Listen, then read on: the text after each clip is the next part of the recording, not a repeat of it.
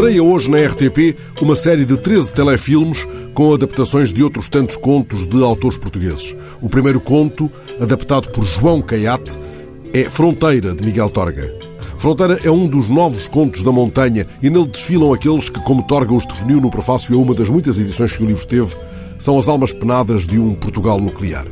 Há neste livro um punhado de contos inesquecíveis do Torga, desde o inicial Alma Grande, que nos revela a formidável figura do abafador, curtido pelos ventos que sopravam da Sanábria, aliviando com as próprias mãos a dor insuportável dos moribundos. Há neste livro também aquele outro conto que considero o mais belo de Natal, escrito em português, aquele que nos leva sob fortíssima tempestade de neve, com Garrinchas, o vagabundo, a quem alguns tomavam por filósofo.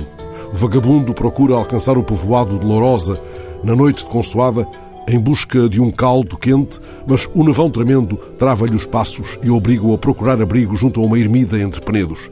Aproxima-se e repara que a porta da capela tinha ficado entreaberta. Garrinchas decide fazer uma fogueira para se aquecer e a senhora que lhe sorri com o divino filho ao colo. O andor da procissão, ali a um canto da capela, serve como lenha improvisada. Ele saca do alforje um pedaço de broa e de presunto que lhe tinham dado em carvas, tira do altar a senhora e traz a senhora para mais perto do fogo. É servida. A senhora parece sorrir, o menino também.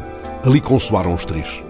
Ora, Fronteira, o conto de Torga, adaptado por João Caiate, com que a RTP estreia hoje uma nova série de telefilmes, faz luz sobre uma escuridão onde se moveu gente que sabia muito bem os caminhos da raia, tal como a toupeira conhece a galeria sob os pés dos homens.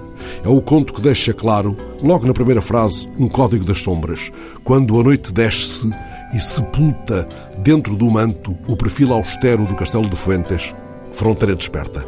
O conto do Torga dá a ver esse movimento de uma comunidade que é afinal uma soma de vultos, espreitando ao ranger das portas como fazem os ratos ao sair dos buracos.